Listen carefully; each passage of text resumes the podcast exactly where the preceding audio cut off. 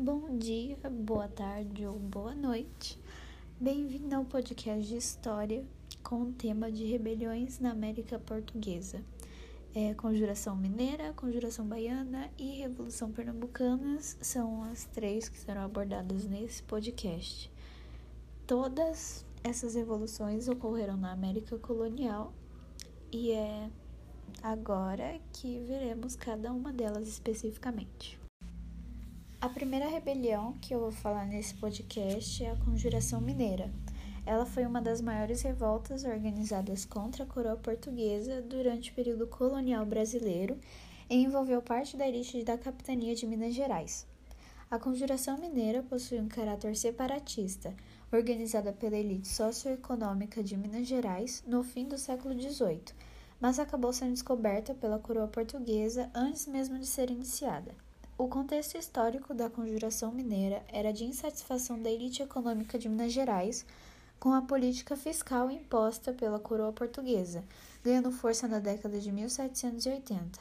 Os envolvidos na rebelião alegavam que os impostos cobrados por Portugal eram excessivos, além de focar em outros ideais, tais como a separação de Minas Gerais e sua transformação em uma república. O estopim para a Conjuração Mineira foi o governo corrupto de Luiz da Cunha Menezes, que prejudicou os interesses da elite, favorecendo os interesses de seus amigos pessoais, e o governo de Visconde de Barbacena, que, a mando da coroa portuguesa, passou a cobrar uma cota de ouro anual realizada através da chamada derrama. Essa cobrança causou uma indignação porque a economia local estava em crise devido à queda na quantidade de ouro extraído. Diante dessa situação, a elite local se preparou para uma revolta contra a coroa portuguesa, no dia em que a derrama fosse realizada. Um dos participantes dessa, realização, dessa revolução era o Tiradentes, o único da conjuração mineira a ser condenado à morte. A coroa portuguesa recebeu seis denúncias sobre a revolução, sendo a principal delas feita por Joaquim Silvério dos Reis. Ele, é, numa tentativa de quitar as suas dívidas com a coroa portuguesa, acabou denunciando a revolução. Após as denúncias, foi ordenada a suspensão da derrama e se deu início às prisões e julgamentos. Todos os envolvidos foram perdoados de suas acusações pela rainha de Portugal, Dona Maria, com exceção de um, Tiradentes, que foi enforcado em 21 de abril de 1792, no Rio de Janeiro. Ele foi esquartejado, tendo seu corpo espalhado pela estrada que ligava o Rio de Janeiro a Minas Gerais. Sua cabeça foi colocada em exposição na Praça Central de Vila Rica até apodrecer, mas antes disso ela foi roubada e não se sabe até hoje onde ela foi parar. É, se houver alguma dúvida entre os termos conjuração e inconfidência na hora de usar, é, opte por conjuração, pois Inconfidência é, está alinhada a uma perspectiva colonizadora, já que ela se refere a um traidor, digamos assim. Na perspectiva portuguesa, todos os que se viraram contra a coroa eram traidores, logo, inconfidentes. Então, conjuração é um termo mais apropriado para se usar nesse caso aqui. A próxima rebelião a ser citada é a Conjuração Baiana, que também ocorreu no século XVIII. Ela foi resultado da insatisfação da população baiana com a administração colonial, que durante seu governo, a fome, a ausência de produtos entre outros males assolavam a população. Nessa revolução, é possível observar características do iluminismo que se manifestaram. A experiência revolucionária ocorrida na França servia de inspiração contra o domínio dos colonizadores. Desde a transferência da capital para o Rio de Janeiro, os moradores da cidade de Salvador demonstraram a sua revolta com ataques às autoridades locais. Aos poucos, os integrantes da Conjuração Baiana eram de diversas classes sociais. Em 1797, influenciado pela maçonaria francesa, formou-se em Salvador uma sociedade secreta, com o foco inicial de realizar a disseminação do iluminismo. Essa sociedade era composta por membros da elite intelectual baiana e promovia a leitura de textos de Voltaire e Rousseau. Eles ficaram conhecidos por Cavaleiros da Luz e circulavam panfletos que criticavam o governo local e defendiam a criação de uma república na Bahia. Esse processo de doutrinamento político ganhou força com o passar do tempo, com o expresso apoio de outros estratos da sociedade local.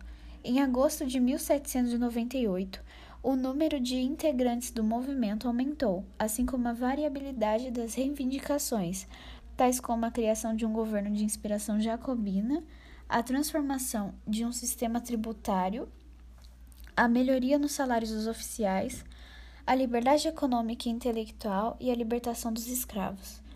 A inserção de líderes e demandas populares acabou motivando o afastamento dos Cavaleiros da Luz, que interpretaram negativamente o aprofundamento da conjuração. Através de investigações e denúncias, as autoridades determinaram os líderes da conjuração baiana. Nenhum membro das elites estavam entre as pessoas que foram presas e que tiveram um julgamento oficial. Os soldados Lucas Dantas de Aroman, Luiz Gonzaga das Virgens e os alfaiates Manuel Faustino dos Santos e João de Deus Nascimento foram condenados à forca e a esquartejamento. Outros sete foram acusados e exilados na África. A possibilidade de uma rebelião popular havia acabado de ser reprimida pelos portugueses. A última revolução é a Revolução Pernambucana, que ocorreu em 1817 e ela foi o último movimento separatista do período colonial. Essa revolução está relacionada com a crise socioeconômica no Nordeste brasileiro, causada pela desvalorização do comércio do açúcar e do algodão brasileiro no mercado externo. A presença da família real portuguesa no Brasil aumentou o custo de vida em virtude da cobrança de impostos, gerando uma revolta entre os pernambucanos. Os ideais republicanos também colaboraram para que a revolta acontecesse. Desde a expulsão dos holandeses, no século XVIII, o Nordeste brasileiro passou uma grave e longa crise econômica por conta da desvalorização do açúcar produzido na região no mercado europeu, que foi levado pelos holandeses, tornando-se fortes concorrentes no mercado brasileiro de açúcar. Já o comércio de algodão entrou em crise por conta dos altos impostos cobrados pela estadia da coroa portuguesa no Brasil. Esses problemas econômicos e sociais geraram uma pobreza e miséria na região. Além de aspectos econômicos e sociais, a política também estava péssima, pois Dom João VI reforçou a presença portuguesa nos postos de comando dos governos locais e da chefia das tropas militares, desagradando a elite local que se sentia desprestigiada. A Revolução Pernambucana começou em 6 de março de 1817, quando o militar português Manuel Joaquim Barbosa foi assassinado pelo capitão José Barros Lima, que reagiu à voz de prisão por suposto envolvimento em conspiração contra o governo. O governador da capitania fugiu para o Rio de Janeiro após esse acontecimento, e então os rebeldes assumiram o poder da capitania e instalaram um governo provisório. O movimento contava com a participação de várias classes sociais, como a elite local, militares, comerciantes e padres que defendiam a proclamação da República, fim dos impostos cobrados por Dom João VI, a liberdade de, de imprensa e de culto e a manutenção do trabalho escravo. É interessante notar que, ao mesmo tempo que pediam por liberdade, não pretendiam abolir a escravidão pois os negros, segundo eles, ainda eram vistos como inferiores que não merecem liberdade.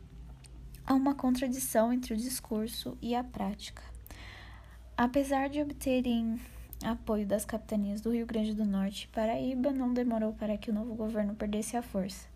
Após as tropas enviadas por D. João VI enfrentar o governo provisório, em 20 de maio de 1817, os rebeldes se entregaram. Os líderes da Revolução Pernambucana foram Domingos José Martins, José, de, José de Barros Lima, Cruz Cabugá, Padre João Ribeiro. Todos eles, no final da Revolução, foram condenados à morte em praça pública.